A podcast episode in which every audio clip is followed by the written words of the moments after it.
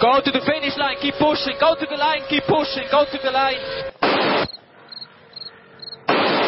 Avanti, Fer, avanti! I'm pushing, I'm pushing, don't worry. Don't worry, I'm pushing like a hell.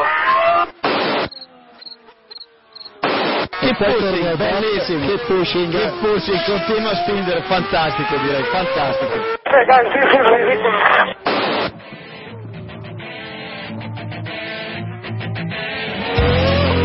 Comienza Keep Pushing, tu podcast de Fórmula 1.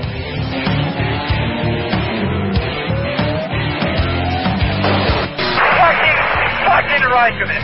What a fucking idiot.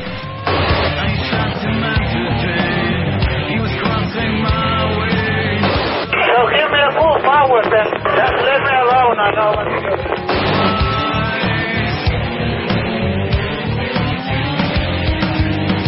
Stay out to see how the car behaves. We cannot fix it. It's not front wing. We cannot fix damage. Ready to face my enemies? What is the time to wait again? I think you have to leave a space. All the time you have to leave a space.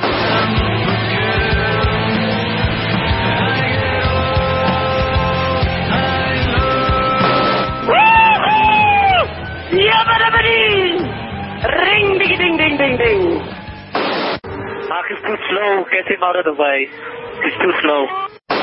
Bienvenido, estás escuchando Keep Pushing, que estamos grabando ya el episodio número 79, en el que vamos a repasar un interesante Gran Premio de Malasia que se disputó este fin de semana en el circuito de, de Sepang. Y bueno, tenemos el equipo casi al completo. Nos falta David Sánchez de Castro, que está un poquito fastidiado de la, de la garganta, o eso dice, no nos lo creemos del todo, que sí, hombre. Bueno, tenemos a Diego Otero de Fuera al Día. Buenas noches, Diego. Buenas noches. Iván Illán también está por aquí, a pesar de que Williams no esté del todo bien. Sí, yo no me, no me salgo de pista a última vuelta para no. No hago un abandono técnico de estos como Baton, como Maldonado y compañía, para no tener que acudir. También tenemos con nosotros a Héctor, Héctor Gómez de F1 Revolution F1 actual. Hola, buenas noches. Y a Jacobo Vidal que aprovecha las servilletas que ha dejado Iván últimamente. Efectivamente, ando ahí a ver si. Acuerdo con, no, pero con Cologar. Ah, Un acuerdo con Cologar. Bueno, vamos a repasar el Gran Premio de Malasia. Y como todos em- esperáis que empecemos por Red Bull, no vamos a hacerlo. somos así, ya lo sabéis. Hablaremos de ese asunto más tarde. Pero bueno, como somos diferentes, vamos a empezar hablando de los mejores. Y entre los mejores toca empezar eh, con Mercedes. La verdad es que eh, estuvieron bastante bien durante todo el fin de semana. Eh, Hamilton ya sabéis que acabó tercero y eh, Rosberg en un sorprendente cuarto puesto. Y la verdad es que las sensaciones que deja Mercedes es- son bastante positivas. También beneficiados porque McLaren está donde está, que no encuentra en el camino. Y también porque Lotus tampoco tuvo su fin de semana en Sepang, ¿no, Jacobo? Bueno, pues no. El otro no tuvo el fin de semana y entre que Fernando Alonso tampoco lo tuvo y que quedaron eh, algunos huecos libres por arriba, pues Mercedes aprovechó la aprovechó la oportunidad. En un fin de semana que que hay que decir fueron todo el fin de semana bastante bien. Y bueno en carrera lo demostraron no Eh, eh, tercero y cuarto eh, y con buen ritmo o sea en el ritmo de, de los Red Bull no Eh, para mí es especialmente sorprendente Rosberg que durante gran parte de la carrera eh, estuvo haciendo unos stints muy consistentes eh, rapidísimo acercándose a, a Hamilton y bueno ya sabemos que si no es por Ross Brown eh, Rosberg habría acabado en el, en el podio de esta carrera. Pues sí, la verdad es que importante podio para Mercedes también para ir sumando puntos y para coger un poquito de moral, porque también parecen el patito feo de la parte de arriba de la parrilla. Nadie da un duro por ellos, ¿no, Héctor? Pues es que, eh, además, a mí me sorprende mucho Rosberg, ¿no? El nivel que está mostrando y, y también Mercedes, que, que, bueno, en la primera carrera parecía que la degradación iba a dejarles estar a ese nivel, pero bueno, están demostrando que, que tienen un, un gran ritmo para luchar por el mundial incluso. Sí, Rosberg yo creo que este fin de semana fue el más rápido de, de los cuatro de cabeza.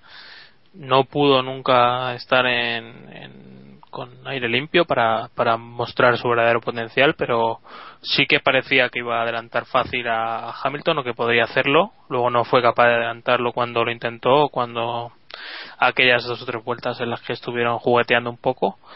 Y hasta ese final, cuando ahorraron combustible o lo que queráis leer de eso, eh, los Mercedes estaban pegadísimos a, a los Red Bull. O sea que yo creo que en un hipotético escenario en el que todos pudieran podido rendir al máximo, yo creo que Rosberg hubiera sido el, el ganador. Pues eh, la verdad es que ya estamos en Fórmula 1 ficción, Jacobo. No, decir, decir también que, que pienso que, que Rosberg acabó cuarto y no tercero un poco por pardillo, ¿no? Porque antes de antes de que Ross Brown empezara su, su cháchara con Nico, eh, eh, Nico adelantó dos, creo que hasta cuatro veces a, a Hamilton en la, en la recta de atrás del, del circuito. Y vamos, después se, se dejó pasar, bueno, no es que se dejara, pero con DRS Hamilton le pasaba en la, en la recta principal, ¿no? Yo- Cierto. yo creo que sí. Y hasta ese momento no había habido órdenes de equipo ni, ni nada por el estilo. Con lo cual, si vale que te pase una, dos o, in- o incluso tres veces, no sé cuántas fueron, pero ya llega un momento que te Demasiadas. tienes- claro, llega un momento que te tienes que dar cuenta y dices, concho, aunque tenga DRS, pues me pego al máximo en la primera O te recta. esperas a la segunda zona, Claro, claro. eso es lo que digo, me pego al máximo en la primera recta, no lo paso, me pilla el segundo punto de detección por detrás y luego en la recta principal lo paso y hasta luego, porque es cierto que Rosberg tenía un ritmo mucho más rápido que, que el de Hamilton y luego ya, claro, luego ya llegaron las órdenes de equipo, pues el combustible y no pelear y lo, y lo que fuese, pero si Rosberg ya hubiese estado por delante, pues yo creo que él hubiese sido el que, el que acabase en. Sí, probablemente, ¿no, Diego? Sí, hombre, sin duda ese fueron ese pequeño detalle son estos grandes detalles de, de calidad de Rosberg, ¿no? Que nos deja esos esos toques de gran piloto que tiene, pero bueno, sin duda fue un gran, la verdad es que fue un gran fin de semana de los Mercedes, tanto de Hamilton como de Rosberg. Nico hizo un gran premio muy bueno, hubiese todos sabemos que hubiese quedado por delante de Hamilton si en Mercedes les hubiesen dejado eh, luchar y hubiese llegado a la conclusión de que tal vez debería esperar a la segunda zona de DRS, que es alguna conclusión a la que tal vez no hubiese llegado a lo largo de todo el Gran Premio, pero bueno. Eh, y no sé, quizás incluso podría haber llegado a pelearle la victoria o el segundo puesto a Red Bull. Eh, es difícil tener muy claro por qué Mercedes optó por esa decisión, Es difícil. pero pero bueno, está claro que saben a quién tienen que apostar a largo plazo, o eso, o eso creo yo. Pero vamos, la carrera de sí, No, no, dale, dale. no digo, la carrera de Rosberg, la verdad es que brillante. Si sigue a este ritmo toda la temporada, que no lo hará, eh, pues tendrá, un- obtendrá un gran resu- obtendrá un gran resultado y quizás empiece a callar alguna boca, que tampoco lo hará. Ya estamos sentenciando No, yo, a- yo lo que estaba comentando es que no me parece tan difícil de entender por qué Hamilton tiene preferencia en Mercedes, o al menos por ahí Ross Brown prefiere darle esa confianza al principio. Yo creo que es importante que para Mercedes que su piloto estrella llegue a, a obtener su primer podio. Yo creo que está bastante claro que aunque nosotros podamos tener otra visión o incluso el propio Rosberg o Hamilton puedan tener otra visión, Hamilton es la estrella de Mercedes del fichaje y es quien tiene que, que subir a ese podio. Y, y también está evidentemente a, a largo la visión a largo plazo de que Hamilton puede ser el piloto que, que esté delante de los dos. Pero yo creo que la situación es muy distinta a la que vemos en Red Bull o la que vemos en Ferrari. Yo creo que es la primera vez que se enfrentan y yo creo que Ross Brown o, o el equipo de Mercedes en general debería mantener un poquito más las apariencias o dejarle luchar porque no sabemos quién quién va a estar delante. Si hubieran hecho eso cuando se enfrentaba a Schumacher, yo creo que se hubieran equivocado. Así que por lo menos los Yo- prejuicios hay que guardárselos ahora. Yo me, me pregunto, no sé, no sé si pensáis igual que yo, en estas alturas de campeonato quizás hubiera sido positivo para ambos pilotos el, el que les hubieran dejado luchar. Eh, no sé, yo creo que a Rosberg le podía haber motivado mucho eso de haber conseguido el podio por delante de Hamilton y a Hamilton le podía haber picado bastante. Eh, y, y yo creo que Hamilton es un piloto que funciona a base de eso, a base de piques y de motivación. No, Bueno, no sé si estáis de acuerdo. vamos. Y fíjate la cara que tenía Hamilton. en- Claro, al final no estaba contento ni Hamilton en el podio ni Rosberg porque se había quedado fuera. Entonces es, es un poco una situación extraña, pero bueno. No sé qué opina Jacobo. Bueno, Héctor no sé si quiere decir algo. yo- Bueno, sí, Eso, Eh, luego Multi Jacobo. 21, ¿eh? Quiero recordar Multi 21. Bueno, ese, ese tema va luego. Eso va luego, Héctor. Sí, sí, Sí, sí, no, yo quiero recordarlo aquí que, que también hay órdenes de equipo. Sí, sí, que sí, lo que yo quería decir es que eh, me parece que, que en Mercedes lo que hay también es una regla parecida a la de Red Bull, en la que después de la última parada, pues dicen, así se quedan las posiciones y no vamos a luchar más, o algo, algo del estilo. Eh, lo que que hacer ahora es reunirse eh, también Rosberg y Hamilton y hablar eh, con Brown y decir, no, esta decisión no nos gusta así, preferimos luchar hasta, hasta el último momento y ver si, si se lo permiten o el equipo prefiere, prefiere dejarlo así. Y yo en parte es que tampoco metería a Mercedes entre los mejores porque es que pudieron aspirar a más. Eh, le faltó ambición, tal vez por ser un equipo que no está acostumbrado a luchar por victorias, pero bueno, una segunda posición con Rosberg sí que era posible y y incluso él comentó eh, lucha por la victoria. No, yo, yo Hombre. lo que pasa es que pienso que esto ha sido una como un podio de, de patrocinio para el equipo, ¿no? O sea, eh, han fichado a un piloto que les ha costado mucha pasta, además, eh, y que esperan que sea el gran líder del equipo y del resurgir de Mercedes en la Fórmula 1. Entonces, querían un podio para Hamilton lo antes posible, sí o sí. Entonces, eh, ha- había que dárselo. Eh, Es que tú, tú imaginas que el año pasado hubiera sido Schumacher, ¿no? El que hubiera conseguido la victoria. Claro.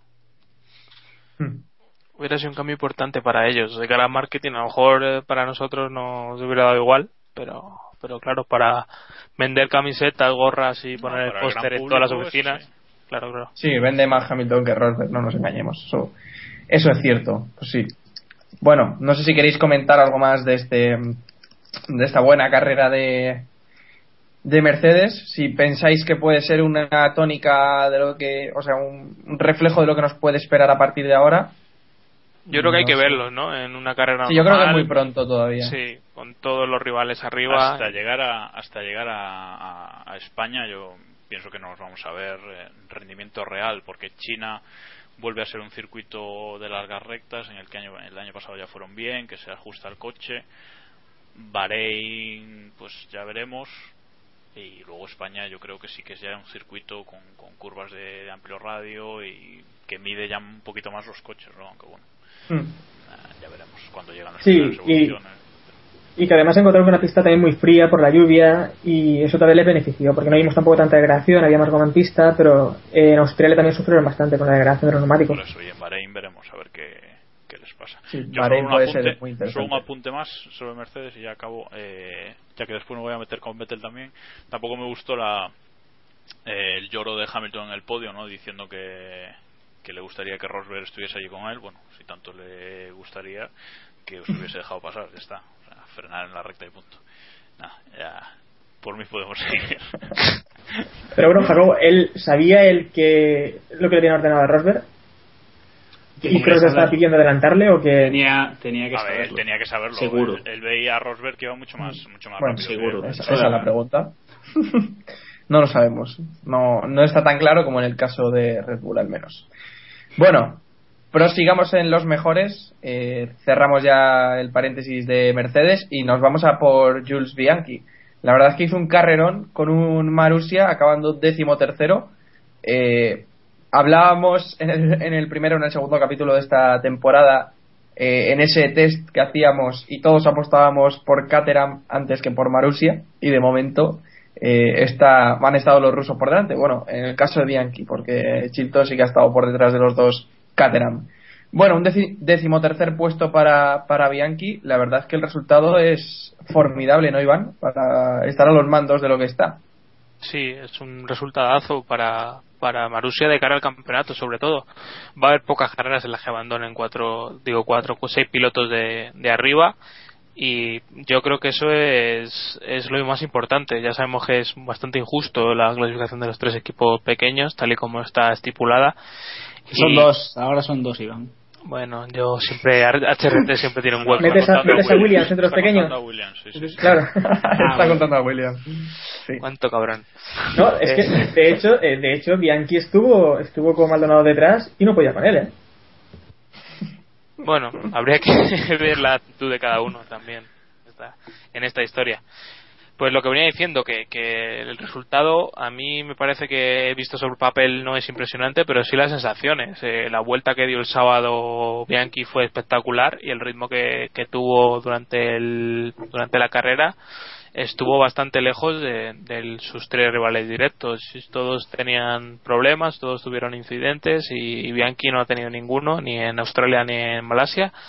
y le veo muy bien. No tanto para decir que es el nuevo Alonso en Minardi y tal, que he leído por ahí en algún blog de, de compañía, o sea, de compañía de, de conocido, pero, F1 pero bueno, pero bueno, ahí, ahí queda. Es muy pronto, yo creo, para, para jugar a, a nadie. Incluyo a Botas también en, en esto. Eh, sí, eh, yo admito que, por ejemplo, en su momento eh, juzgué demasiado pronto a, a un piloto como, como era, por ejemplo, eh, Jaime Alguersuari. y, y podéis escuchar podcasts antiguos, o sea, no hay ningún problema, ¿eh? Que me tiréis las piedras. No voy a decir lo que dije porque de verdad quedaría en entredicho no lo siguiente, pero... Quien esté libre de culpa que tira primera piedra. Sí, no, sin duda. Eh, yo yo no fui quien dijo que Alguersuari sería campeón del mundo. O sí, nunca se sabe. Pero a lo mejor lo dijiste que sería en Fórmula 1. A lo mejor era campeón del mundo de DJs con Bancas. O igual... Eh, ¿sabes? Bueno, igual hablando, estaba ebrio. hablando de A ver, hablando, hablando- de, de pilotos de Fórmula 1 reales, eh, es cierto que, hay, que no hay que, hay que que no hay que juzgarlo todavía como el, un pilotazo que, o que va a fichar por Ferrari el año que viene, etcétera, etcétera. Pero eh, lo cierto es que el treceavo puesto puede decidir eh, ya la clasificación hasta final de año. Decimotercero, Jacobo, decimotercero, Pero- luego nos lee la cartilla. Treceavo. Treceavo, eso es. Bueno, eh, el decimotercero que puede decidir mm, decidir el mundial para ellos ya. Entonces, una actuación formidable, de nuevo, por, por delante de todos y muy rápido, eh, por delante de todos los de atrás y, y muy rápido en pista. Y es que, bueno, eh, es, es pilotaje, porque desde luego que su compañero de equipo, vamos, eh, no sé si le dobló, creo que sí, sí. eh, Sí, sí, pero- lleva a doblarle. sí, o sea pero bueno hay que hay que hay que seguirlo viendo pero de momento pues eh, dos grandes premios siendo el mejor de, de atrás que, que dice mucho con, con coches que realmente mm, son inestables y que no y que no te dan la seguridad como para para tener eh, continuidad digamos pero de momento lo estamos viendo Es que, eh, ¿qué cara se le queda a Chilton cuando ve que su compañero está doblando? Es que es una cosa con el mismo monoplaza. Sí. Pues imagínate Pues la que tiene, la de inglés, esa jovenzuelo que tiene. pero bueno muchos muchos de Van der Garde eh, Chilton y tal tienen ponen ellos la excusa de que hasta España que no van a conocer los circuitos bien etcétera etcétera pero bueno A ver, yo creo que sobre Bianchi, David Plaza lo suele decir bastante, hay que tener en cuenta que es un piloto que tiene muchísimos kilómetros en Fórmula 1, de Fórmula 1 a sus espaldas y que lo extraño sería que no destacase dentro de ese grupito de cuatro que están en los en los dos equipos peque en dos de los tres equipos pequeños, ¿no? William- Williams tiene un piloto experimentado, pero eh, pero más Sí. allá de eso, lo que, lo que suele decir David también es eso, que ahora lo, que, lo importante de Bianchi es ver si es capaz de evolucionar, de evolucionar a lo largo de la temporada, que es lo que está haciendo ahora, más o menos ya se le esperaba. Quizás no que destacase tanto, eh, puede que el Marussia sea un coche mejor de lo que todos esperábamos, porque al final Chilton tampoco nos puede servir mucho como, seguro, o sea, como vara de medida del Marussia. Y lo interesante será ver cómo evoluciona a lo largo de la temporada. Pilotos que han destacado al inicio de temporada y al final se han quedado en nada, hemos visto muchos. Eh, ojo, Entonces- Diego, eh, Botas tampoco es debutante. eh, Que No, no, el no, no, pero lo, hizo lo mismo, 15, exa- exactamente 15 lo mismo que es, exactamente lo mismo que se que decimos de Bianchi, habría que aplicárselo a botas. Pero quizás Bianchi está destacando más porque eh, lo medimos con, comparado con los Caterham y parece que el Mauricio es un mejor monoplaza y el monoplaza de Williams de este año parece bastante malo, entonces vemos a Botas al final de la de la tabla y quizás no valoramos que a lo mejor su resultado es mucho mejor de lo que de lo que pueda parecernos. Hombre, el resultado de botas este fin de semana está bastante bien, yo creo. Está a un Hombre. segundo de puntuar y a, y a 10 segundos de, de Sergio Pérez. y a, O sea Bota- que- y a Botas y Botas va 2-0 con Maldonado o sea a ver Bueno, pero Maldonado, hasta que Maldonado decida hacer una carrera buena, Bueno, no sé cuándo le en toca. España, En Barcelona. En El Barcelona. otro día decían En eh, Mónaco. especificación 2011 del Williams, especificación 2011 de Maldonado. Y, y es así. correcto ¿Qué le vamos a hacer? bueno 2011 o 2010. vete tú a saber. Bueno, prosigamos. Si no queréis decir nada más sobre Bianchi, pasamos Venga. a hablar de Nico Hulkenberg, que acabó en octavo lugar, sumando unos puntos bastante preciados para. ¿Son siete puntos? ¿Puede ser? No lo sé. No, Lo digo. Ah, cuatro. No, cuatro, cuatro, perdón. Sí, sí, Nah, sí, lo estoy en ningún aquí. puesto puesto sean 17 puntos. En fin. Bueno, Sí, sí, sí. Samu sí. Bueno, el que queda Samu División. Sí, yo doy 7 puntos. 4 puntos. Lo peor es que tengo aquí delante que- Próximamente en el mundialito de Keep Pushing, 7 Siete puntos a Hulkenberg. Sí. Bueno, a lo que iba. Eh, octava posición para Hulkenberg, eh, superando a Esteban Gutiérrez de sobra, pero claro, eh, comparar a Hulkenberg con Esteban Gutiérrez es, mm, no voy a hacer una comparación porque puede salir aquí cualquier cualquier burrería, o sea que eh, Hombre, por experiencia, al menos.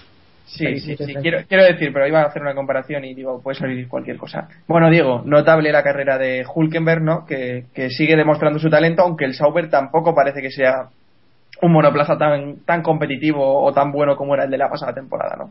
Eh, bueno, yo sobre Hulkenberg creo que lo, la- para mí la carrera de Hulkenberg del, del domingo la resumiría en que a lo largo de toda la carrera me acordé mucho de toda su familia porque se pasó toda la carrera justo delante de Kimi y Kimi no pudo rodar con aire limpio porque no fue capaz de adelantar a Nico. Pero bueno, analizando la carrera con calma creo que hizo un carrerón y la verdad, nada que no esperemos de él. Yo creo que todos sabemos que Hulkenberg es uno de los mejores pilotos de la parrilla. Quizás esté, de- después de los tres grandes pilotos que tenemos, esté ahí, ahí con, en ese segundo grupo en el que podría estar. ¿Quiénes son, los, ¿quiénes son los tres ¿Tres o pilotos que tres? tenemos? ¿Tres? ¿Quiénes son los tres? Los tres que tenemos, Hamilton, Vettel y Alonso. ¿Y Raikkonen? Ah, vale. ¿Eh? Se te ha ido ahí un poquito, ¿eh? Raikkonen tiene una categoría aparte. El subconsciente. Raikkonen tiene una. No, hombre, fuera, fuera bromas, al final los tres que más destacan en la parrilla, las cosas como son, son Vettel, Hamilton y, Alonso. Raikkonen aparece cuando quiere, será campeón del mundo este año, pero eso es otro tema que no, que no viene al caso ahora.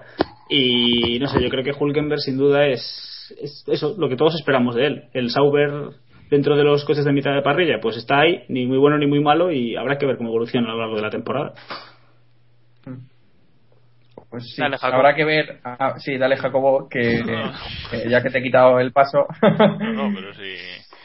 No, que, que Hulkenberg eh, muy bien luchando con, lo- con los Lotus en, en esta carrera. Eh, Lotus es cierto que no ha tenido su mejor gran premio ni de lejos, pero a ver, eh, ha estado luchando ahí con, con ellos, con un monoplaza supuestamente bastante peor, supuestamente. Y que nada, sus primeros, sus primeros cuatro puntitos de- del año y que, que yo creo que vendrán muchos más y, y en más cantidad. Y, y que ya está por delante de McLaren él solo en el mundial con lo cual con lo cual pues pues bueno pues muy bien y, y- y concentrado en la carrera sobre todo Hulkenberg en, en carreras así cambiantes ya sabemos que que se, se desenvuelve bien en esas condiciones eh, Es como Jenson Button, pero un buen piloto. Sí como en Jenson como Jenson Button pero en seco también lo suele hacer bien Iván ¿qué, qué me cuentas entonces? sí, Iván. Que yo quería recordar, no sé si lo si habéis podido ver el vídeo con, con las conversaciones de radio de la carrera. eh, cuando acaba Hulkenberg, eh, dice: Muy buen trabajo, chicos, pero si tengo que empezar a decir todas las cosas que tenemos que mejorar, eh, llego, a, llego a boxes y no he terminado, o algo así, les dice. O sea que, no sé, Porque yo es creo que que es muy muy bueno. perfeccionista o. muy bueno técnicamente también yo creo ¿no? Sí, en Williams hablaba muy bien de eso siempre de él, o sea que siempre lo han destacado. Que también es una cosa que se ha, se ha notado que en Williams cuando han perdido a, a Barrichello y demás. O sea que yo creo que se puede tomar por ambos lados, de que él quiere mejorar y que o que el coche está, está chungo. Y quiero romper una lanza a favor de Esteban Gutiérrez, ya que estamos, que a mí me parece que lo está haciendo decentemente en estas primeras carreras. Habrá que verle en las siguientes. David, Y- David se ha salvado de pagar una cena por poco Por poco, ¿eh? Sí. Por los pelos. pues bueno. No, pero que tampoco hay que olvidar que eh, Hulkenberg parece que fue mejor con los neumáticos intermedios. Y, y también recordemos que el año pasado el Sauber, en condiciones parecidas, era el coche tal vez más rápido o el segundo más rápido junto con el Ferrari. ¿eh? Ujú. Sí, habrá que verle. Es, es, es la duda, ¿no? Que solo lo hemos visto en este circuito con Hulkenberg y, y habrá que verles en, en Pero el resto. Force India está muy por encima, si para mí en boxes, claro. Sí. sí, Que es- eso que es otro asunto. Mucho Sí. Mucho pedir para los indios. Bueno, eh, dejamos ya los mejores y abrimos la categoría Red Bull de esta semana, porque no van a estar ni los mejores ni los peores, están en, en una categoría especial ¿cómo, solo para cómo no van a estar entre los mejores con un doblete? Bueno, pues nada, vamos a abrir la polémica, vamos a abrir la polémica. Están en la zona 21. Sí, bueno, hablemos un poquito primero pero- de rendimiento, ¿no? Y luego Vale. ya... Pues, A ver, eh, eh, el sopapo que le metió Red Bull a Ferrari este fin de semana fue enorme. Doblete cuando todo el mundo esperaba un doblete de Ferrari. Eh, yo no esperaba un doblete. de Correcto. Yo no esperaba un doblete de Ferrari. Hombre, doblete de Ferrari, Esperaba, es decir, que tal eran... vez una victoria de Alonso. Tal Sí, vez yo había una victoria de Alonso, pero más allá de eso, un Una victoria de. Alonso y un quinto puesto de masa es un doblete. Hombre, eso, eso es así. El sábado, vida, el sábado todo el mundo esperaba que más se hiciera al menos un podio, ¿no? Una tercera posición. Y, y el ritmo que llevaba el Ferrari era- se suponía muy superior al de, bueno, al de yo- Red yo, Bull. yo deciros que sí esperaba doblete de Ferrari, ¿eh? O sea, las, cosas como son. Pero, no, pero está claro lo que dice Héctor, que el sopapo terrible. Terrible porque porque fatal la carrera de Ferrari, que después eh, hablaremos, y perfecta la de Red Bull hasta bueno hasta la polémica. La carrera de Red Bull fue fue perfecta, jugando muy bien con los con los Mercedes, con, con las paradas en boxes, etcétera y bueno, entre los problemas de Mercedes, de, de consumo de combustible, entre comillas, eh, etcétera, pues Red Bull no, no dio opción. Y luego Red Bull, que también conservó, que si no llegan a conservar eh, entre los dos en, en ese tramo de la carrera, eh, no sé a cuánto habrían quedado de, de los Mercedes, ¿no? Sí, hay que destacar también, ya que la semana pasada le dimos palo, la, la salida de Weber, ¿no? que se colocó ahí. Sí. Increíble. Bueno, es tercero después de, de Alonso y luego le superó y, y la verdad es que muy bien. Se hablaba, yo en esa salida, como se había hablado de los reglajes de mojado y demás, pensaba que a lo mejor ese era el truco de que se hubieran escapado, pero luego se vio que, que en carrera estaban también un mundo por delante. Solo Mercedes pudo aguantarles. Sí, solo Mercedes estuvo ahí. O sea que a nivel rendimiento, eh, Red Bull casi casi podemos decir que volvió a 2011-2010. O sea, Ah, yo no- estaban. yo no creo eso, ¿eh? Bueno, a ver, Eh. sí, bueno, sí, me he pasado, me he pasado. Me he tirado a la piscina. Bueno, eh, volvieron a ser los mejores a nivel rendimiento. Otra cosa en 2010 que aquello era un segundo y medio por vuelta, pero, pero bueno. Estás pensando en 2011, imagino, sí. Sí, sí, sí, sí. Bueno, 2011, cierto que vale. cuenta, hay que tener en cuenta que si Alonso llega Sí. así en carrera, eh, yo, yo es que creo que no hemos visto el potencial real de Red Bull en, en este Gran Premio en cuanto a los coches. No creo, pienso que Mercedes no es presionado lo suficiente. Es cierto que, que los Mercedes rodaban en, en ritmo de Red Bull y tal, pero creo que no se sintieron suficientemente presionados como para para dar el tope de rendimiento. Sí creo que les benefició las bajas temperaturas y las condiciones cambiantes al principio con la pista mojada, etcétera, y que eso les benefició y que en circuitos eh, con unas temperaturas más altas vamos a volver, a volver un poquito a lo de a lo de Australia, ¿no? Pero Mm. pero bueno, están ahí, pero no están lejísimos como como en 2011. Como ¿no? en años anteriores, sí. Ni- ni- bueno, ni en esta, menos, vamos. Sí, en esta carrera sí que tuvieron más ventaja, pero bueno, veremos qué sucede en próximos grandes premios. Ahora ya yendo a la polémica, al asunto... Eh, bueno, bueno, yo quería decir algo más, pero aquí Vale, en la regla venga. multi 21 la, la pasamos por que Ajá. en realidad Red Bull eh, también hizo una cagada inmensa con, con meter a, a Vettel al, eh, a boxes el primero de todos, eh, a poner ruedas de seco. Que, que creo que fue donde perdió eh, posiciones en realidad y si no tenía la carrera bien sencilla. La cosa era esperar a que entrara Baton y cuando entrara Baton entrar él, que es siempre que acierta.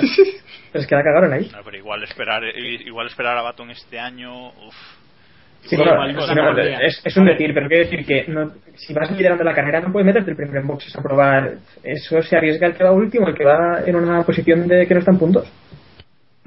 Sí, habría que, habría que ver cómo estaban esos neumáticos. Tal vez, a lo mejor entró porque no le quedaba más remedio, pero en principio sí, eso fue, una, fue un error que no, no tenía mucho sentido. ¿no? Al final no le salió mal del todo, pero bueno, quizás no deberían haber tirado por ahí. Bueno, ahora ya, entrando en la polémica... Sí, sí, sí, hay que poner aquí en sintonía. Eh, bueno, ya sabéis eh, lo que sucedió, y si no lo sabéis, pues os lo explicamos. Eh, supuestamente Red Bull eh, pide a los dos pilotos que no luchen, que pongan el mapa de motor. Supuestamente no, lo escuchamos por radio. Bueno, bueno, bueno, pues sí, eso, se lo pide. Que pongan el mapa de motor Multi 21, ¿no? Que se supone que es un mapa que, que Tampoco pues, fue así, pero- ahorra gasolina. Bueno, pues explícalo tú, Héctor, venga. Explica que- Eso. que en vez de quejarse tanto. venga. Venga, lo explico yo. Eh, bueno, a llover. Red Bull tiene una regla multi 21 y que voy a así que es- Parece que en Red Bull hay una norma, una no sé si es un pacto entre los pilotos, un pacto entre todos, eh, que se supone que una vez realizada la última parada en boxes, eh, ya no se cambian las posiciones. Y, y simplemente es eso, parece que regla multi 21 se refiere a la posición 2 y, y 1. y que quedan así invariables. Eh, no, Héctor, te estás confundiendo con una teoría de los de Antena 3. Sí. No, eso es. Vale, pues te a ver vosotros. No, Iván, explícalo tú, que lo pusiste ayer. bien Joder, que vamos a ir explicándolo cada vez uno. No, no, Venga, va, todos. Primero vino la desinformación y ahora, por favor. Ah. Em- emulando la realidad, ¿no? Sí.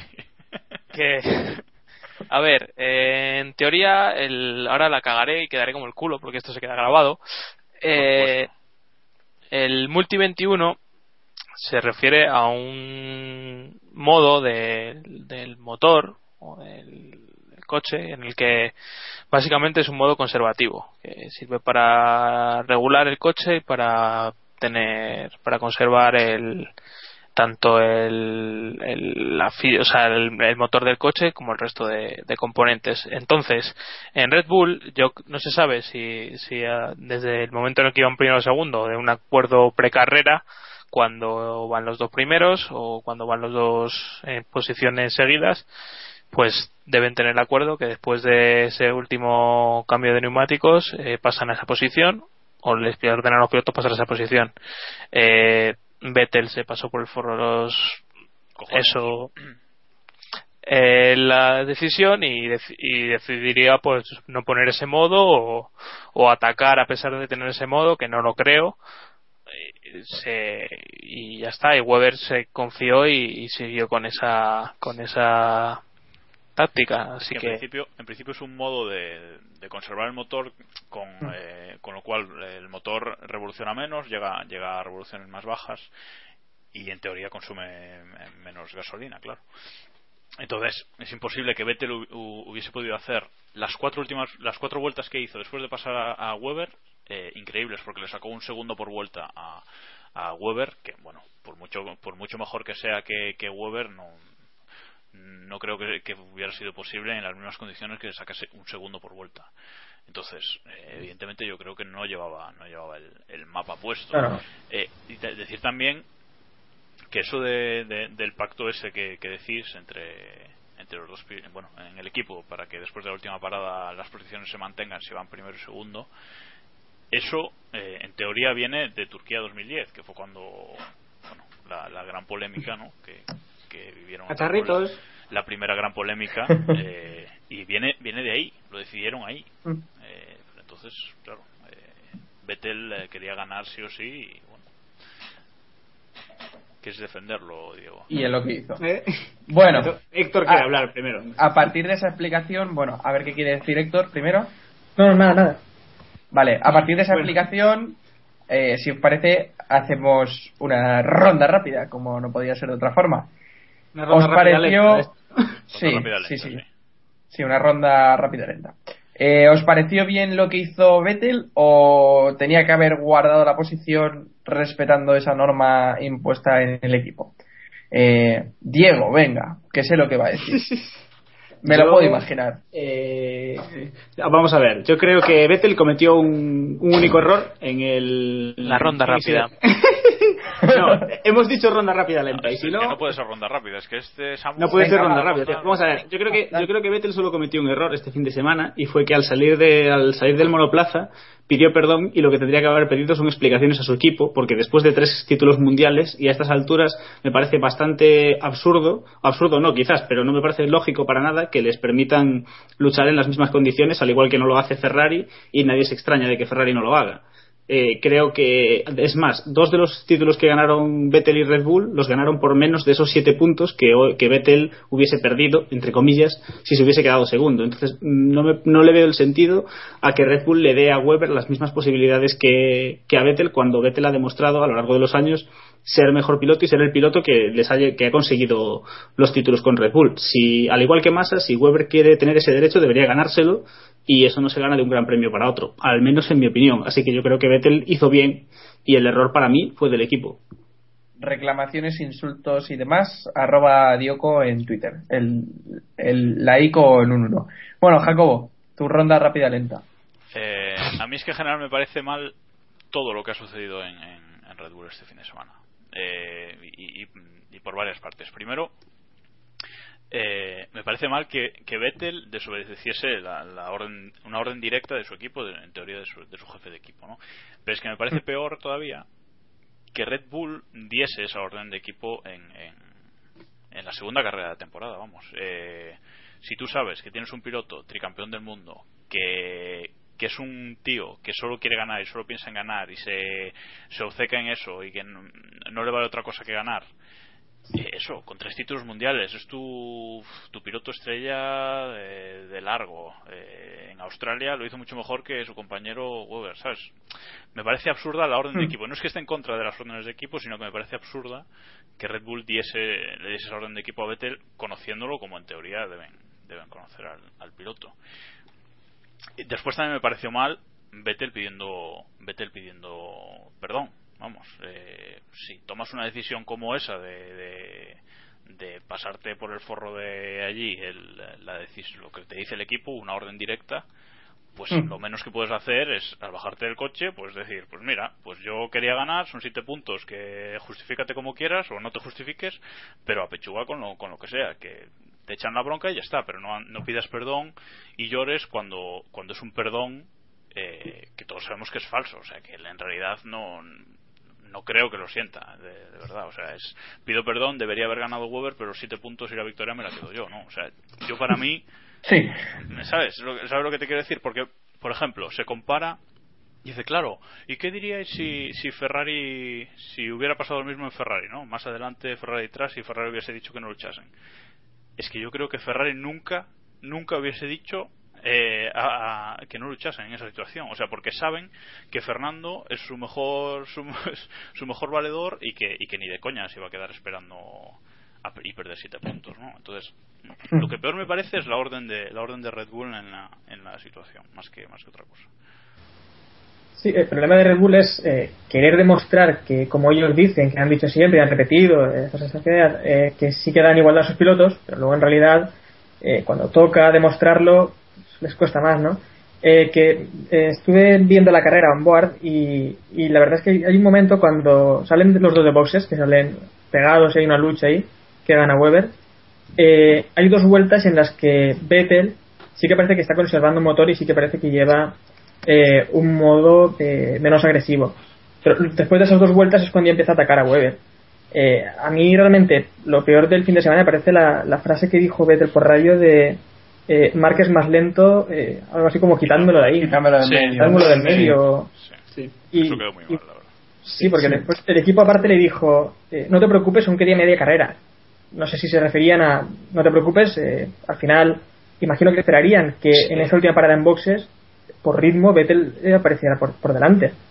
Pero eh, no pudo ser y salieron los dos justo pegados y una lucha que al final sí que sí que salió huevo por delante. Hombre, la Eh, estrategia, pero por lo la demás, estrategia de paradas en boxes fue para que Vettel estuviese delante, ¿no? O sea, Hmm. pararon a Vettel antes que a Weber. Sí, pero también Weber parece que, que lo que intentó durante el fin de semana, bueno, durante la carrera, era en esa última parada salir por delante de, de Vettel, aunque la última, aunque el último Steam fuera un poco más lento, pero ya pensando que si iba a estar delante, en el último Steam no lo iba a adelantar eh, Vettel. Por eso a mí me parece que sí que fue una, una puñalada a su compañero porque eh, habían unas reglas puestas que, que, bueno, que Weber le pilló un poco de forma inesperada, ¿no? Mm. Iván, A ver, yo creo que se equivocan todos. O sea, ese es mi resumen. Red Bull la caga haciendo órdenes de equipo en la segunda carrera, porque yo creo que no vienen a cuento, y menos en contra de tu piloto estrella. O sea, eso es evidente. Vettel se equivoca pasando de, de las órdenes y sobre todo mandando el mensaje que habéis dicho. Y también Weber es un poco inocente en, en pensar que, que Vettel va a respetar eso y que no va ni siquiera a intentarlo. Y luego ya la pantomima es cuando acaba la carrera que intentan vendernos tanto Red Bull, tanto Vettel y compañía, que son los más buenos del mundo y que piden perdón y que no podrá pasar y Red Bull se traga todo y, y no va ni siquiera a echarle un- una bronca a Vettel y tal. No sé, a mí me parece todo muy muy lamentable, ¿no? O sea, me parece que es un cúmulo de circunstancias que se van haciendo mal una detrás de otra y al final monta el pitote de narices, que, que no hubiera pasado nada porque Weber hubiera terminado primero y Vettel segundo y todos tan felices. Y ahora mismo estarían estas tres semanas hablando de Red Bull, Red Bull, Red Bull, que van a hacer otra vez lo de 2011. Sin embargo, pues tenemos esto que al final seguramente se, se convierta en nada, pero o sea, se queda en nada, pero bueno, de momento ahí, ahí tenemos el lío. Hmm, Pues sí, la verdad es que el lío está montado. Eh, ¿Crees que también se equivoca Weber con esos gestos y, y quizás esa- esas declaraciones al final de la carrera? ¿O, o crees que creéis que Bueno, Weber yo- sí que yo está acertado que- ahí? Algo- que Weber lo que dice Weber es sinceridad absoluta Eh, no sé si se lo debería haber callado y, y, y lavar la ropa en casa no Eh, pero lo cierto es que es sinceridad absoluta. Y en cambio el resto del equipo eh, se dedican a dar unas excusas y unas justificaciones que no que es que no vienen a cuento. Es mejor callar. En estas situaciones cuando no sabes qué decir es mejor callar. Eso es lo que digo de Vettel. Si al acabar la carrera se sube tal y dice bueno yo he ganado la carrera tal y no se excusa en nada yo digo pues mira chapó tú hiciste lo que lo que te salió de allí te salió bien ganaste la carrera Sí. y ya está se acabó. Claro claro es que es así. Es que es mucho peor lo de las tres párrafos de en la nota de prensa tres párrafos de pedir perdón la verdad es que queda muy mal. Y, y decir que yo creo que el gran problema de Red Bull es las- la igualdad simulada. La igualdad simulada que quieren que quieren hacer con, lo- con los dos pilotos Y, y que no tiene ningún sentido. y que no tiene además sentido, es pero, por- pero porque además te genera te genera situaciones estúpidas como esta no Hmm. que dice bueno no no Sí. corréis es que no es que le hayan dicho a Weber deja pasar a Vettel que eso es una orden de equipo pues clara y, y de decantarse por un piloto entonces dice uy no hay igualdad en Red Bull pero si no dices nada y los dejas luchar en pista que no son tontos y los dejas luchar en pista, pues que pase lo que tenga que pasar. No creo que fueran, fuesen a hacer otro Turquía 2010 eh, sabi- conociendo como, como se conocen ya. Sí. Es mejor que no hubiesen dicho nada que, que hiciesen lo que, lo que hicieron. Pero es que, eh, ya por cerrar este asunto, quizás es que Weber no, no encaja bien ese papel de segundo piloto del equipo. Y Hombre, que Weber- que Weber no lo encaja. Y eso está, eso está claro, porque Massa lo encaja. Eh, solo tenemos que, que- que irnos Brasil. al Gran Premio de Brasil del año Claro. pasado y recordar la- toda la actuación de Weber que, que vamos, no, no hizo pero ni, ni, lo, ni el más mínimo demande de echarle una mano a su compañero de equipo cuando Weber allá no tenía nada que, que ganar. Por eso, Es por decir, eso. Entonces, quizás el problema es que Red Bull tiene que buscar otro segundo Pero sí, piloto. tal si, vez, lo, qui- claro. si lo que quiere es hacer una escudería como Ferrari, en la que claramente Fernando Alonso es el primer piloto del equipo y Massa trabaja para él, porque es que es así. Eh, en Ferrari el, el tema es que no se esconde esa falsa eh, igualdad de la que hablaba Jacob. O sea, en Ferrari todo el mundo sabe que, que Alonso es el que puede luchar por el campeonato y que Massa, bueno, pues si consigue algún podio y tal, pues bien, pero, pero bueno, que Massa está ahí pues, pues, pues para que Botín siga poniendo pasta, básicamente. Porque, bueno, es que sí, yo estoy muy de acuerdo con lo que decía Jacobo y lo que decía Iván, que fallan todos y, y que básicamente el problema es del equipo, de vender una imagen que, que en realidad luego no tiene. El problema es lo que dice Viratore, que es que Horner no tiene pelotas para, para decirle a un piloto que se choque contra el muro y larme. bueno, pues habría, habría que, sería divertido ver lo que hubiese sobre Briatore en esta situación. Sobre todo si Weber no, no, fuese- Briatore, Briatore le dice a Weber que pare, ya está. O sea, aparca el coche en, En la hierba y te callas, ¿sabes? O sea, es una cosa, una cosa así. Uy, el alternador. Destacar, destacar también la- las palabras de, de Weber en el podio, que a mí me hicieron mucha gracia, en medio de- del cabreo y de la explicación, que dice, por cierto, lo siento mucho por Fernando, ¿no? Como, Sí, sí, le ganes el Mundial a Vettel este año, ¿no? Una cosa así. Pues Sí, además se rumorea que Weber no quiso salir al podio. Sí, bueno. Y por eso tardó tanto en llegar al prepodio que estaba ahí, que, que todos nos preguntamos dónde está Weber. A mí eso también me decepciona un poco de Weber, ¿eh? la verdad. Sí, es muy... Sí, a- Ya tiene una edad, ¿no? Sí, si realmente, si realmente tan, tan, tan mal le pareció y tan mal todo, cuando Vettel adelantó, que cambiase el mapa motor y se pusiese a tocar los huevos también.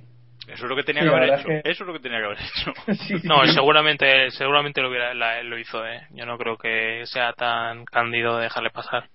Hombre, no sé. Hombre, si tú le Es estás mandando, con- Un si tú le estás mandando cuatro- contra el muro, tío. pues, Bueno, ya. eso... Claro. Sí, sí, O eso sea, también Si eres capaz de hacer eso, no maniobra. eres capaz de darle al botón para. Bueno, una cosa, eh, mm, yo no veo que en realidad Weber le eche contra el muro a Vettel, ¿eh? Joder, No hay un, no hay un me movimiento. una maniobra igual que la que, que por No, la que no. casi cruzó. No, igual no las dos, no, igual- igual, igual no es. igual No no tanto, pero bueno. Pero bueno. Fijaos, eh, Weber va por su línea y es Vettel en realidad Vettel quien se mete en esa zona. Sí, Sí, sí, Vettel decide meterse por ahí. sí, sí. pero bueno, podría no haberse metido ahí. Weber nos- no le suelta un poco la mano. Hombre, Weber no va tampoco a levantar el pie, ¿no? Digo yo. Hombre, Weber, Bueno, ¿quién si puede os- tocar botones? No sé si tuvo ahora, de hacer una peineta que le quedó ahí fenómena. Sí, Eso, eso-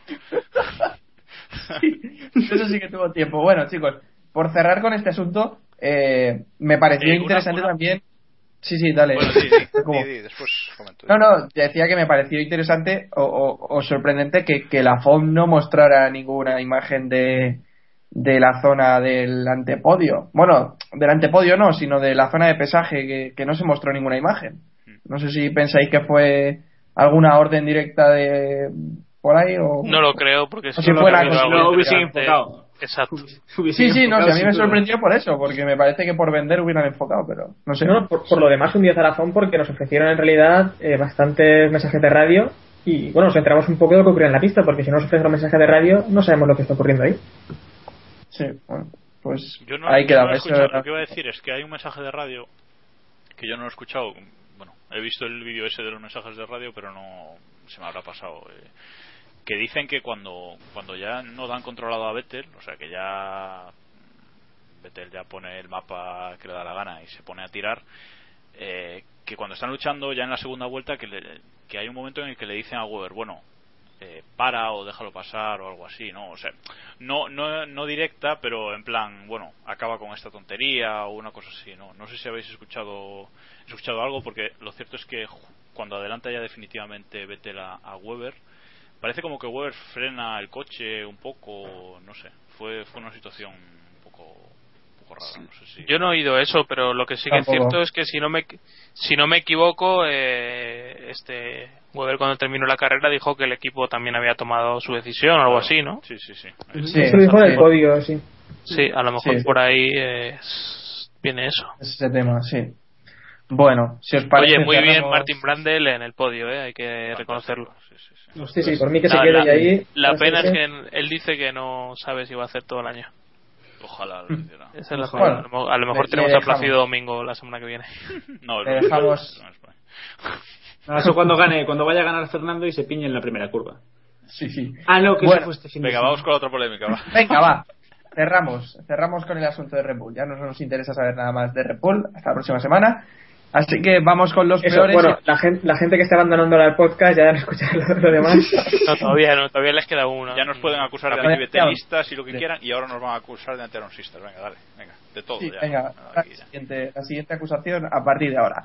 Bueno, en los peores, en los peores encabezados por Fernando Alonso y Ferrari, que sin duda eh, protagonizaron uno de los pochornos de la temporada, eh, arriesgando tontamente la segunda carrera del año.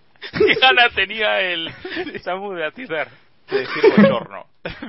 arriesgando tontamente en la segunda carrera de la temporada y no entrando a parar en una carrera que al final hubiera sido bastante favorable, yo que sé. Eh, al final podían haber entrado y, y- y haber seguido y haber podido sumar unos cuantos puntos como poco. Eh, me parece que estaremos todos de acuerdo en que fue un error arriesgar tanto, sobre todo cuando el alerón iba tan tocado y lo más probable, era bastante probable, que ese alerón acabara descolgándose, ¿no? Sobre todo pues en, en la, con dos rectas de meta tan largas como las que se tenían aquí en Sepang, ¿no, Iván? Sí. Vale. eh, ahora que no digo ronda rápida. A ver, yo, yo descargo. Yo descargo Dale. un poquito de la culpa a, a Fernando de lo ocurrido. Bueno, evidentemente él, él pilota el coche y él es el que, pues quizás tenía que haber medido mejor las distancias con, con Vettel en la, en la segunda curva, ¿no? Creo que Fernando no mide muy bien la distancia al alerón, ¿no? Eh, No sé si, creo que el año pasado no, hace dos, cuando intenta adelantar a Hamilton también rompe el alerón adelantándolo en la recta, etcétera, etcétera. Bueno, creo que no le tiene muy bien cogida la distancia, pero lejos de eso es una es una salida con todos juntos eh, sobre mojado, bueno, es situación muy difícil, pero más allá de eso, tú ya una vez el equipo en la cuarta, quinta curva ve cómo va ese alerón, que no es que vaya descolgado, es que va roto totalmente de un de uno de, lo- de los soportes y el otro también está resquebrajado. O sea, no es que digas, bueno, se dobló un poco o va un poquito suelto. No, no, o sea, iba muy roto. Entonces, si Fernando, Fernando dijo después, eh, el equipo dice después de, dijo después de la carrera que bueno que Fernando que notaba el coche bien y tal entonces por eso le descargo un poco tú si vas en el coche no ves el alerón y dices, bueno, el coche va bien, yo sigo tirando. Pero es el equipo el que le tiene que obligar a entrar. O sea, tú ves en las cámaras cómo va ese alerón y dices, no, no, o sea, tienes que entrar sí o sí. Y luego hablamos del tema estrategia. Y sobre todo porque es el soporte lo que está roto, no está roto es un aletín. Es que eso es, es básico, yo creo, eh, para darse cuenta de que eso no va a aguantar. Sí, además eh, creo que lo que debería haberle dicho es que no suele pasar a cierta velocidad en la recta, porque al final, a más velocidad, más presión aerón delantero, y bueno, Claro. se veía que, que iba a aguantar. Y es que además, eh, ¿cuándo, ¿cuándo paró Vettel? ¿En qué vuelta? Porque En la 5. tenía que durar En la la cinco. cinco, tenía que durar muchas vueltas eh, de esa forma y es que no era posible. Eh, además, que. ¿Qué voy a decir yo ahora? Eh, se me ha olvidado, joder. No, que es, que es lo que digo de lo que digo de la estrategia. Si di- dijeron, no, queríamos arriesgar para ya poner ya poner directamente de seco y ya seguir la carrera a la vez que cambiamos el alerón, pero es que no era posible, o sea, la pista no se iba a secar en una o dos vueltas, y no podías estar dos vueltas con ese alerón roto. No. Mm, lo, lo que, lo que decía Fernando es que él desde el coche eh, no veía los daños, eh, no veía el aerón bien y, y que además el coche se veía que, que, bueno que iba bien, incluso adelantó a Weber con el aerón así que eso sí que fue ya. Sí, sí. Igual, igual en Ferrari a partir de ahora corren sin alerón, ya. A. Sabe Dios, sabe Dios. A ver, yo creo que yo creo que están ahí Alonso y Ferrari en los peores porque el, el error de Alonso yo creo que fue el nublarse en, esa, en la salida. Él salió con la obsesión de adelantar a Vettel y salió, eh, eh, no sé, nublado, parecía Hamilton, en modo ojos inyectados en sangre. Tenía que pasar a Vettel, tenía que pasar a Vettel, se pasó de la raya Sí, sí. y se tocó con Vettel. Y Fernando, que siempre es el que habla de la estrategia y de con calma y las carreras son muy largas y el mundial es muy largo, me parece un error que no es propio de él. Y yo creo que por eso está en los peores, porque no es el tipo de error que Fernando comete. Error de Ferrari no haberlo, no haberlo hecho entrar porque es de libro, porque además todos sabíamos, y si lo sabemos nosotros, ellos lo saben más, que tal y como estaba ese alerón, ya no es que se le pudiese romper, es que si se le rompía iba a pasar lo que pasó, se iba a meter debajo del coche y eso es una piña segura. No es que se te pueda ir el alerón en una curva y tú puedas llegar a boxes aún sin alerón, aunque pierdas tiempo. Es que lo más probable y lo que todos veíamos que iba a pasar era lo que pasó. El alerón se rompió, se metió debajo del coche y Fernando acabó en la puzolana. Para mí no tiene perdón que Ferrari malgaste corre ese riesgo en un- al principio de temporada. Es que yo no sé, yo no le veo, no le veo el sentido por ninguna parte. Sí, No, es que a mí eso, es verdad lo es que me hace, eso me hace gracia porque justamente Ferrari en, su, en sus explicaciones de ayer y hoy dice que bueno que sí estaba roto pero que bueno si se desprendía pues incluso podía llegar a, a boxes sin él. Pero es que joder pero es que me parece muy bien pero es que sin él se te va a meter debajo no Sí. Como decía, como decía mi filósofo, mi filósofo favorito, las carreras no se ganan en la primera curva, pero muchas veces se pierden, ¿no? Que le decía Fangio. Y, y bueno, eh, Kimi también tuvo un toque similar en la primera curva, incluso casi diría que más fuerte, con, con Hulkenberg. Este también es un, es un golpe extraño porque eh, en un golpe así no se suele romper el alerón de esa forma como se, como se soltó. Y el Ferrari hemos visto en otras carreras que, que es duro. Es un poco extraño. Bueno, pues cosas que pasan. Eh, pasamos eh, de Alonso y de Ferrari para ir a Force India. La verdad es que el fin de semana de Force India con las paradas en boxes es lamentable. Le fastidia la carrera sutil cuando está haciendo un buen trabajo. Eh, bueno, al final se tiene que retirar. Sí, la frase que nunca diría el gato, correcto. Eh, le fastidia en el fin de semana la carrera sutil. También luego cuando entra a boxes... A ver. No, prime- primero a Di Resta y luego Sí, sí, primero a Di Resta, cierto. No me salía el nombre. Vais a conseguir que la gente dejo- lo pare ahora mismo, ¿sabes? ¿Por qué? Muy bien. Bueno, que, que, que digo, que problemas, problemas para Di Resta, problemas Las para. Sutil, y acabaron los dos por abandonar. La verdad es que el fin de semana de Force India es para olvidar. Sobre todo cuando no estaban tan mal, estaban en la zona de puntos y demás. Eh, Héctor. No, es que no se puede decir nada de lo de Force India, la verdad. Force India está demostrando que tienen un, un gran coche, tienen un buen brazo para luchar por los puntos regularmente, pero es que lo de la carrera del otro día, no puedes arriesgarte así por ganar unas décimas más en boxes. Yo creo que eh, también se centró el año pasado mucho McLaren. Vale la pena hacer paradas regulares de 3 segundos que intentar hacer paradas de 2 segundos y medio. Simplemente esas 5 décimas eh, vas a perder demasiado eh, con, con errores, ¿no? No vale ser estable. Sí. Yo es que no lo Eh, entiendo. sí. O sea, Sí. directamente, directamente no lo entiendo. O sea, una parada de 123 segundos de diresta, eso es espectacular, pero es que no entiendo que las tuercas fallen de la forma que fallaron. O sea, esas tuercas tenían que haberlas estado probando todo el fin de semana. eh, si era un sistema nuevo, tuvieron que probarlo millones de veces durante el fin de semana. Sí, pero es que la parada, o sea, la mejor parada de, de Force India es de 37 segundos. O sea, que la más eso te rápida, digo que es que no es que falle una vez, que las más es que rápidas falla son un montón. 21 o 20. Oye, que eso para ser, yo que sé, si es eh, si vas a Urgi y, y metes el coche, 21 segundos está muy bien. Con las cuatro ruedas, ¿eh? Podemos seguir. para. Podemos seguir. No, una pena, una pena para Force India porque tenía mucho ritmo este fin de semana. ¿eh? Sí, sí, tenían potencial y se les veía, lo demostraron. O sea que una lástima tener estos errores en boxes, la verdad, que condenan la carrera y, y bueno, después abandonan. O sea, que tampoco. Tiene que estar Di Resta ilusionadísimo esta temporada. Madre mía, pobre chaval. Bueno, pasamos a McLaren, que la verdad también está teniendo un inicio de temporada verdaderamente lamentable. La pareja Pérez-Baton está al rendimiento esperado. Este fin de semana eh, tuvimos a Pérez en la novena posición y Baton, a ver que lo encuentre, no lo encuentro. Abandonó. Un abandono, sí, sí, sí, abandonó. un abandono táctico en las últimas vueltas para, para poder cambiar.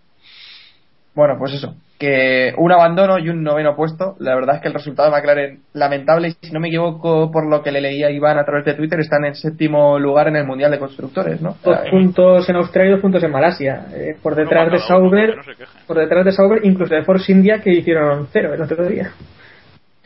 La verdad es que está McLaren fatal. El monoplaza se ve que no funciona y además la pareja de pilotos no acompaña. Así que eh, la verdad es que creo y apuesto porque va a ser una temporada difícil para McLaren. Y eso que ya lo vaticinábamos crees? a principio. Joder, ¿Yo? qué arriesgado eres. dos carreras. Yo no lo veo claro. Yo no, No me veo digas. claro, no, McLaren. una cena No. con Iván y con David. a, que, a que va a ser una temporada complicada. Pero Bueno, pero bueno, cre- creéis, eh, Martin Whitmer decía que ellos creen que van a hacer de este McLaren un coche ganador. Yo es que les veo incluso peor que, que Sí, Ferrari el año sí. pasado, ¿no? Hombre, peor quiz- quizás porque por lo menos Ferrari tenía un buen piloto. Entonces eso es un problema para McLaren. Es que levantar ese coche con Baton y Pérez ahí... pff, Y Buffett, No, eh, Ferrari. Ferrari tenía la confianza de que habían hecho un cambio radical como ha hecho McLaren, pero que tenían varios años para, para resolverlo. O sea, que iba a ser la base para un coche de para dos temporadas, pero McLaren sabe que, que como esto no lo solucionan en tres meses, se olvidó, se cerra el, el, el papel y, y se Sí, pasa claro. al coche el año que viene. 2014, sí. Exacto. Sin y a ver duda, si eso lo puede soportar lo puede soportar el equipo tanto técnicamente como, como mediáticamente. McLaren es una empresa que vende coches y que, y que no se puede permitir dar esa imagen. O sea, no es, ya no es un constructor, un equipo simplemente de Fórmula 1. En el off-topic del día, ¿alguien se acuerda hasta qué año tenía contrato Jenson Button? 2016, ¿no? Vale, vale. Sí, creo que. En ¿Ya cambio, Pérez? Pérez es multiaño, multiaño, entonces ya no. Esos que tanto nos gustan, los multiaños. Los multiaños, estos, sí. Esos que nadie No, quiere cuánto duran, pero. Dos Sí, o tres tendrá Pérez, no creo que tenga más. Sí. No, yo la verdad es que no le doy mucho más, para que engañarnos. Bueno, Bueno, Venga, date vida, si os parece no, cerramos aquí el Gran Premio de Malasia y nos vamos lo a bueno- lo bueno es que-. Por favor, la gente que escuche este, este capítulo, que escuche el año pasado de Malasia, donde decíamos que Sergio Pérez era la rehostia. Sí, Por favor, lo agradecemos. Eh, ojo, Bueno. noveno en Malasia con un McLaren, eso es la rehostia. O sea, es una de las cosas que Con el actual Con el McLaren, de este año, con el McLaren de este año probablemente sí. Ya ha conseguido igualar a Jenson Button en resultados esta Bueno, temporada. hay que, hay que decir que Baton estaba quinto, peleando el quinto con Massa, o sea que tampoco estaba tan mal, ¿eh? Cierto, sí, sí. Hasta que la cagaron en, Pero así, pero sí, pero así es menos divertido, hombre. Bueno, pero bueno, hay que poner las cosas sobre la mesa, que la gente nos trate un poco serios a veces.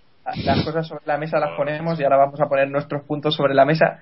Vamos al mundialito, como os he dicho ya tres veces. Eh, ya sabéis, le damos tres puntos, dos puntos y le restamos un punto a los mejores y al peor de la carrera. Eh, eh, cualquier parecido con la realidad será pura coincidencia, pero bueno, Jacobo, empieza a dar tus puntos. Bueno, eh, tres a Weber por la carrera que hizo, básicamente. Dos a Bianchi por ese. Por la carrera que hizo. Ese, de, ese decimotercer puesto. Eh, uno a Rosberg por el ritmo mostrado en pista. Y menos uno a, a Alonso, aunque se debería dar a Ferrari, pero bueno, a- se lo doy a Alonso por arriesgar eh, innecesariamente. Vale. Iván, Tres a Rosberg, por ser el más rápido de, de la carrera. Dos a Hulkenberg y uno a Bernier, porque no quiero votar ni a los Red Bull, porque no creo que lo manejan ninguno de los dos. Y menos uno a Maldonado. vale. Eh, Diego, Eh, yo tres puntos a Vettel, dos puntos a Hulkenberg, un punto a Bianchi y el menos uno a Alonso. Venga, rapidito. Diego es, es el típico que, que nunca modifica los tres puntos. Siempre está ahí puesto Vettel y ya pues Pero dos, No he puesto a. Raikkonen porque dio La la semana- El menos uno, si se lo puede dar a Alonso, lo disfruta. Pero... Sí. Mentira, Sí, sí, mentira. el Yo menos quería uno. darle- yo quería darle el menos uno a Rosberg. Rosberg. claro. Yo quería darle el menos uno a Rosberg y no he podido. Es- ha sido muy duro. Y en los tres puntos se los hubiese dado a Raikkonen gustoso, pero Hulkenberg no me dejó. Siguiente. Él tiene tres, tres abonados siempre. Vettel, Raikkonen y, y Rosberg. Bueno, Héctor, Bueno, yo le doy los tres puntos a Rosberg por una vez, eh, ya que le damos tantos palos, pues por una vez que, que tenga sus tres puntos. Eh, dos puntos a, a Weber por ser el por ser el ganador moral de la carrera y un punto a, a Hulkenberg.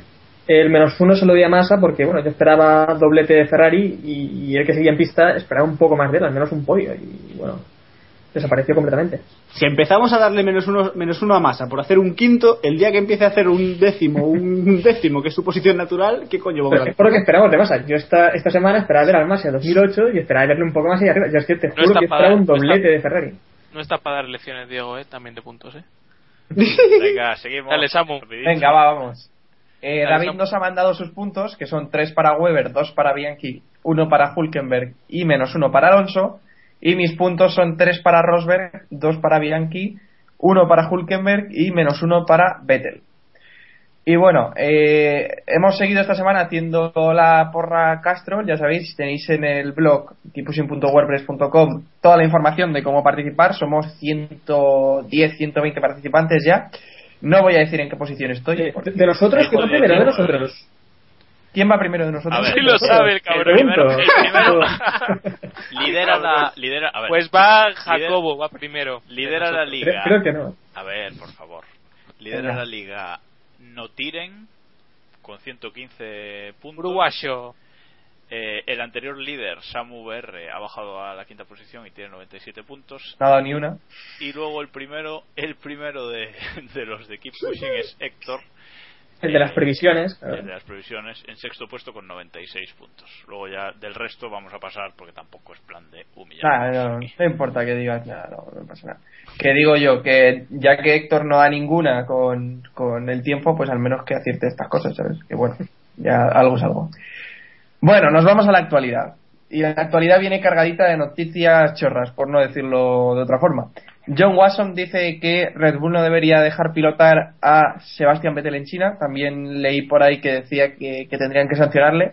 Eh, ¿Algo que comentar sobre esta noticia? Sí, bueno, la sanción era esa, no dejarle pilotar en China. Vale, bueno, pues eso. No, La eh, sanción ya está bien, ¿eh? Yo creo que es más que razonable. No está mal, no está mal. pero bueno, la tontería es enorme, es que no creo que haga falta ni comentarlo, ¿no? Sí, No, a mí me parece una chorrada como una catedral. No sé, este campeón del No, mundo. bueno, ¿no? que- Que él, él dice que otro piloto cualquiera eh, en su equipo pues sería sería apartado, sería sancionado de alguna forma, pero claro, es que otro piloto no es tricampeón del mundo, ¿no? Y ha dado tanto en tanto al equipo. Iván, Este, este Watson, desde que están con el parón de la serie, está muy parado. no sabe qué decir. No, no no. Perdón. Vale, Bueno, prosigamos. podemos, podemos bajar un poquito, un poquito del tema Red Bull ya, ¿no? Porque Corramos un tupido velo, sí. Bueno, eh, sobre Red Bull, Christian Horner dice que nunca ha habido una buena confianza entre. Digo, pasamos del tema y se mete en él. ¿Qué? Bueno, no, Hay que, por- hay que repasar un es que, a ver, que os, Venga, os no me la metéis, os metéis con Samu, no es como si tuviese las noticias de Red Bull en otro color distinto en el guion para que se las pueda saltar cómodamente o algo así. Ya está, ya no está. Venga, eh, Samu, dale. que Sería simplemente hacer un repaso rápido, pero Jacobo ya me ha borrado del guion todas las noticias, así que. Si le das Bueno. control Z, se vuelve a salir. ¡Ah, ah, ah! ¡Ah, no! No, Venga, todavía no. chicos. Ah, Bueno, que Al Renault, TP4. Renault está negociando con Toro Rosso de cara a 2014, por lo que Toro Rosso dejaría de llevar motores Ferrari, pasaría a Renault también. Eh, no sé si queréis comentar algo sobre esto. bueno, Es que esto también es ya muy antiguo, ¿no? Eh, Se hablando desde hace meses. No, pero se supone que ahora. eh, ah, como en que han vuelto a retomar las negociaciones, ¿no? Y tal, pero bueno. Ya, ya lo hablamos aquí, yo creo. Se, se supone que es lo Sí, lógico. es que son temas que vuelven siempre. La Fórmula Bueno, 1 es como eran. Ellos dijeron que les beneficiaría llevar el mismo motor que, eh, que Red Bull para, para compartir Se- se otras. puede decir Red Bull. No lo entiendo. Ah, el equipo de las La bebidas de energéticas. bebidas. eh, la marca de bebidas, esa. Bueno, eh, sobre otra de las noticias de la semana, Helmut Marco. eh, bueno, no se puede hablar de marca de bebidas. Pero no, di- no digas, no digas el nombre del equipo y ya está. Tú a ver Vale, cómo vale. haces, a ver Y cómo la haces. Pirelli- también. Dice que Pirelli eh, les había prometido cambios en los compuestos a partir de Bahrein y parece que el equipo ese que lleva un toro en, en, el, en la tapa de motor está haciendo algo de presión para que Pirelli cambie un poco los compuestos, ¿no? Eh, los haga un poco más duros, volviendo quizás a la especifica- especificación de 2011 y, y parece que están un poco metiendo presión, ¿no? Según se comentaba este fin de semana. Bueno. principio, en principio metían presión ellos y Mercedes. Y Mercedes, ¿no? Sí, correcto. Curiosamente, Pues- los, los, los coches que dominaron Sí. semanas. Y Ahora ya peor tratan los neumáticos. Pero bueno. Sí, bueno, pero también lo que comentábamos antes, ¿no? Que el clima fue eh, bastante más frío. No recuerdo la temperatura a la que empezó el Gran Premio. No sé si eran 29 grados en pista. Mientras que el sábado y el viernes vimos hasta 40, incluso, no sé si vimos incluso 41. Eh, y bueno, este descenso de la temperatura parece que, que ayudó, ¿no? a Esta degradación.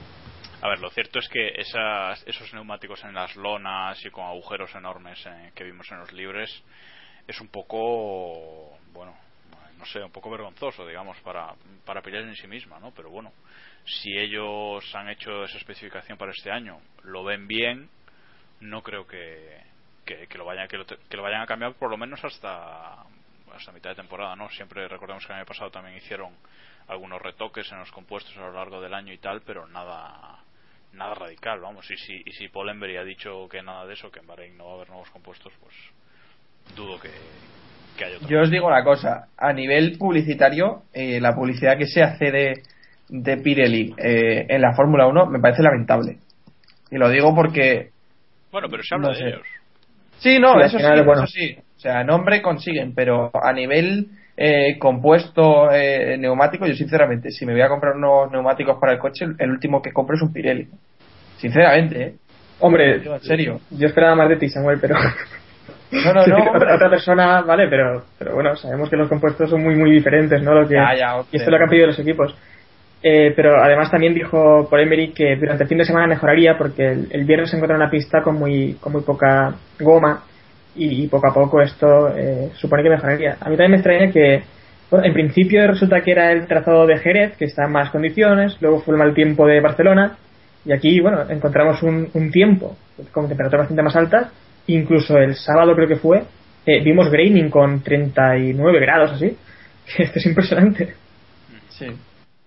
Y eran los compuestos más duros de, de la Y gama. como está duro, sí, sí. Sí.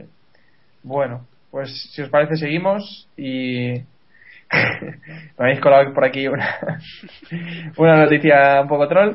Y bueno, Bernie Eccleston, como siempre, dice que si Weber se hubiera se hubiera ido, la marca de bebidas esa que tiene un equipo, bueno, que tiene dos equipos, habría fichado a Hamilton. No, Hamilton.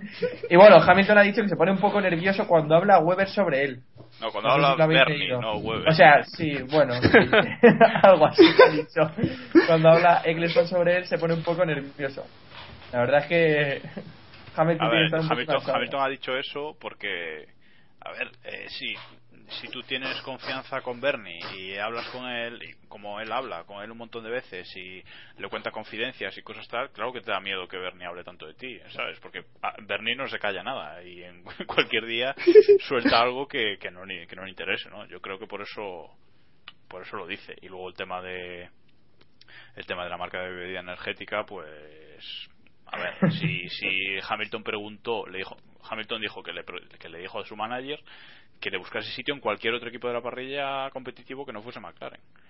Entonces, es lógico que, que ha hablado con todos. Yo supongo que, que hasta habrá hablado con, con Ferrari, ¿no? Ferrari, Lotus, Mercedes y, y Red Bull. Tuvo que haber hablado con todos, pero. Sí. Pues bueno, yo la verdad es que no veo a Hamilton en, en Red Bull.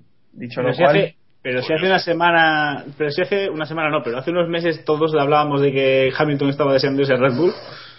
Al final de la temporada pasada todos hablábamos de eso. Está claro. bueno, que me parece que no tendremos más noticias por hoy, así que vamos a ir cerrando este capítulo número 79 y volveremos la próxima semana, bueno, dentro de dos semanas, ¿no? Para repasar, bueno, igual- dentro de unos días, tenemos un capítulo especial un poquito Sí. sórdido, ya veremos. Pero ya veremos qué hacemos por ahí. Ahora que hay un poco de vacaciones hasta, eh, cojo calendario 13 de abril, ¿no? Bueno, 13-14 de abril. Sí, sí. Sí, bueno, que es esa fecha, no, no importa que responda. ¿Qué gran premio es el siguiente? Yo, ya- yo sabéis que siempre pregunto, eh, pues, eh, Bahrein, ¿no? No me equivoco. Sí, Samuel, Sí, nos no, vemos sí. en Bahrein. Tú, Sí, tú no, tirando. tú- Vale, China, dudaba entre China y Bahrein, amigo. Sí, China, China el 14 de. Que hay ambiente en las 14 de calles de. Mira, y para de que se queje un poquito Iván. Tres semanas ahora de descanso, esto es una vergüenza. Tal. Ya está, ala, ya lo he dicho. Que va, va a pilotar más durante los libres con, con Caterham. Caterham. Muy bien.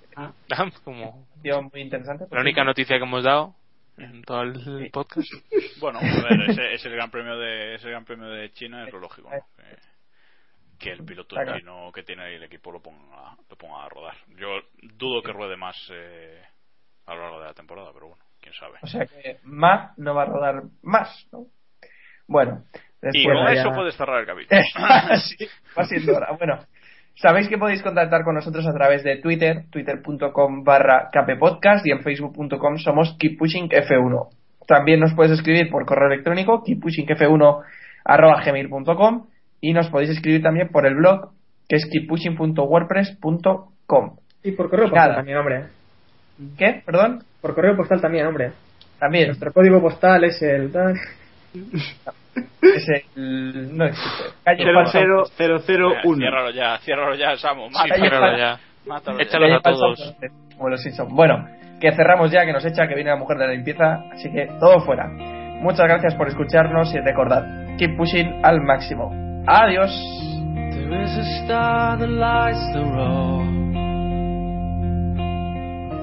Will it take me to the end? Well, I don't know. For one last time, I'll take this ride and just drive. I wanna be the only one to make it to the